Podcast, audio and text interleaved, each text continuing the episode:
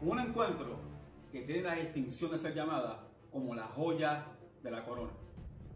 Un encuentro que redefinió toda una generación y marcó la niñez para muchos.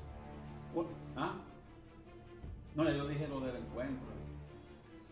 Sí, dale.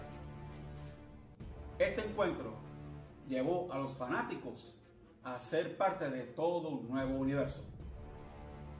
Marcó un WrestleMania que quedó para la historia. En las manos de los dos luchadores más poderosos del universo, Hulk Hogan y The Ultimate Warrior. Dos choques de titanes. Champion versus champion. Title for title. It's the ultimate challenge. Bienvenidos. Esto es, in my opinion,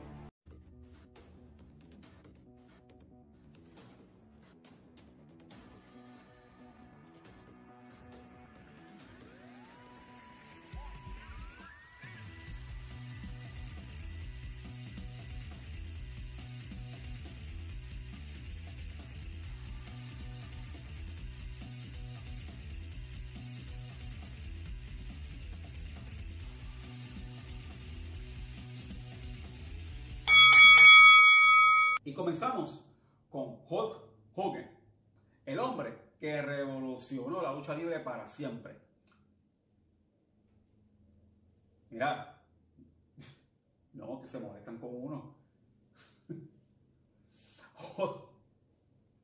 Hulk, Hogan. Sí, Hulk Hogan, el hombre que revolucionó la lucha libre por completo. Hogan fue un caso. Hogan comenzó básicamente en la WWF de manos de Vince Padre.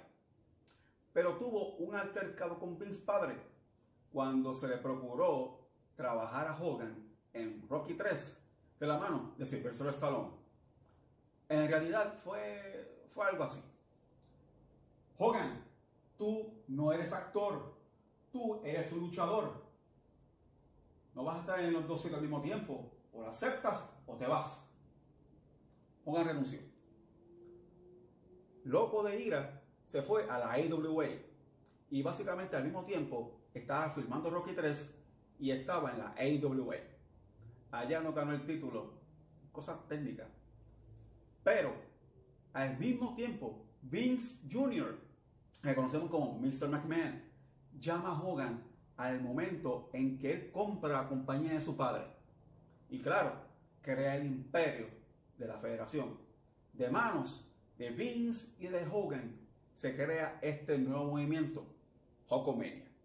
Claro, es el motor para lo que tú y yo conocemos como WrestleMania. Hogan estabilizó los primeros nueve de ellos, algo sin precedente. Pero él, él Terry y Vince tienen mucho más en mente, ir más allá de la lucha libre llegar a la cultura popular de Estados Unidos y mundial. Lo lograron. Vince y Hogan llevaron la lucha libre a un nuevo nivel, tanto en mercancía como en popularidad. Hogan básicamente es el Babe Ruth de la lucha libre.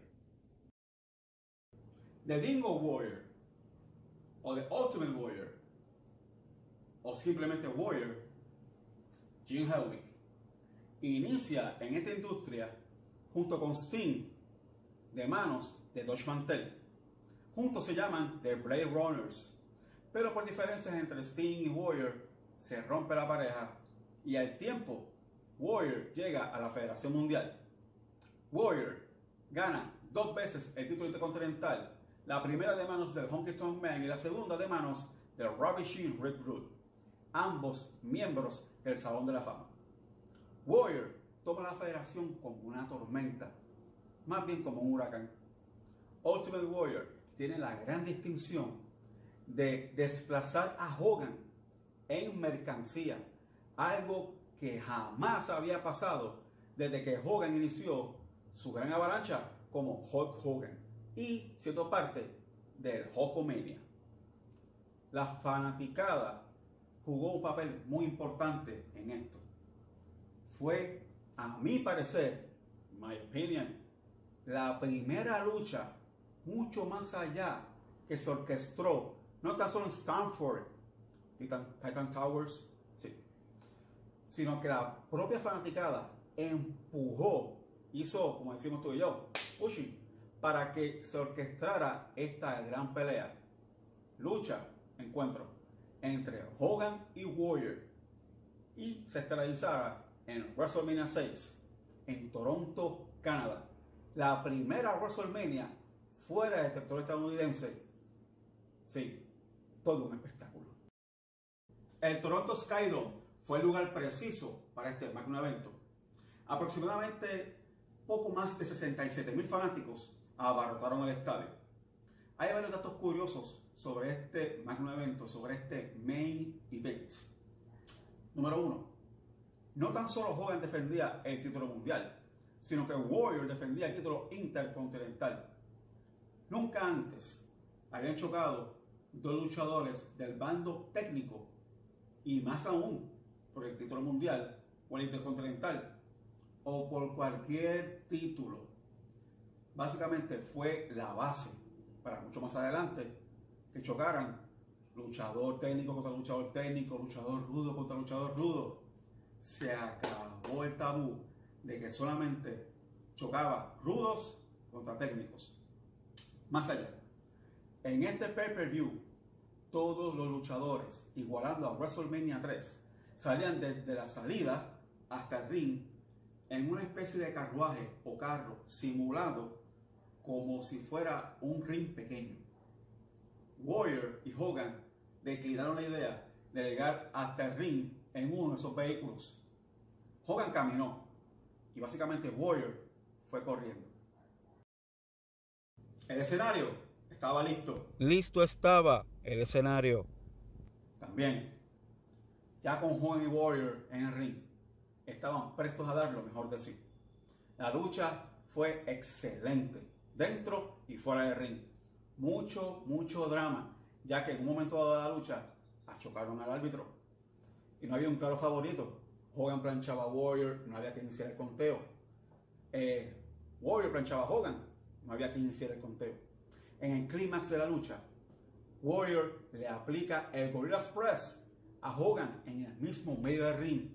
Y en ese momento se hace el conteo. Una, dos, pero Hogan resucitaba como casi siempre lo hacía.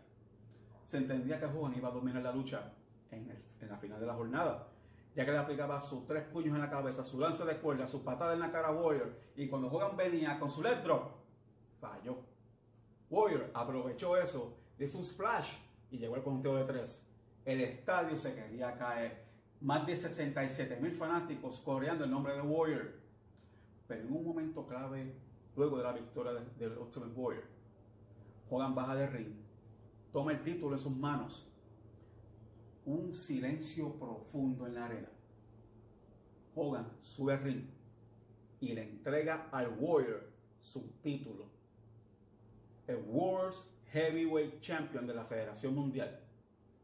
Y eso se considera como un pase de batón o de antorcha, dando a entender de que había un nuevo jefe, un nuevo icon en la federación, en manos del Ultimate Warrior. Algo para recordar un momento muy sentimental en WrestleMania. El legado de WrestleMania 6 va mucho más allá de la derrota en el ring de Hogan y la victoria del Ultimate Warrior. En realidad, ambos ganaron. Hogan tomó un tiempo libre para ir a Hollywood y desarrollarse como actor, cosa que no le permitió Vince padre, pero sí Vince Jr. Warrior tuvo un tremendo año como campeón y escribió su nombre en letras doradas en el libro de la lucha libre. Miren los datos. Defendió el Intercontinental, ganó el Mundial, derrota a Hogan, su primera derrota limpia y en un WrestleMania, en el primer pay-per-view fuera de Estados Unidos. ¿Qué más podía pedir? El legado va mucho más allá. Comenzamos con Hogan. Tocó a un fanático que eventualmente se convertiría en luchador. Una persona que estuvo en la arena dentro de los 67 mil fanáticos que tuvo en el Skydome. Hablamos de Edge. Cumplió su sueño de ser luchador profesional y luego, más adelante, se convierte en pareja de Hogan y ambos conquistan los títulos mundiales en pareja de la federación. Warrior, por otra parte, funda Warrior University. Básicamente era un gimnasio y al mismo tiempo era una plataforma eh, para Warrior para hablar de su vida y de su forma de vida, su filosofía de vida, en base a lo que él entendía y creía que debería ser la combinación entre gimnasio, cuerpo y mente. Mucho tiempo hubo una animosidad entre Warrior y McMahon que lo mantuvo alejados. En el 2014, de parte de Triple H, llega a la federación para ser parte del WWE Hall of Fame. Fue un gran fin de semana para Warrior. Llega al Hall of Fame. Llega a WrestleMania. Llega a Monday Night Raw.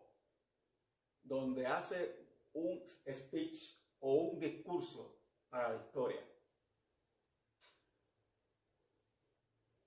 Fue la última vez que vimos al Ultimate Warrior con vida, ya que el día siguiente, martes, falleció. Algo que tomó por sorpresa a todos los fanáticos que entendíamos que tenemos al Warrior de vuelta como un embajador de la Federación Mundial a nivel global. Warrior dio lo mejor de sí, dentro y fuera del ring. Su legado es grande.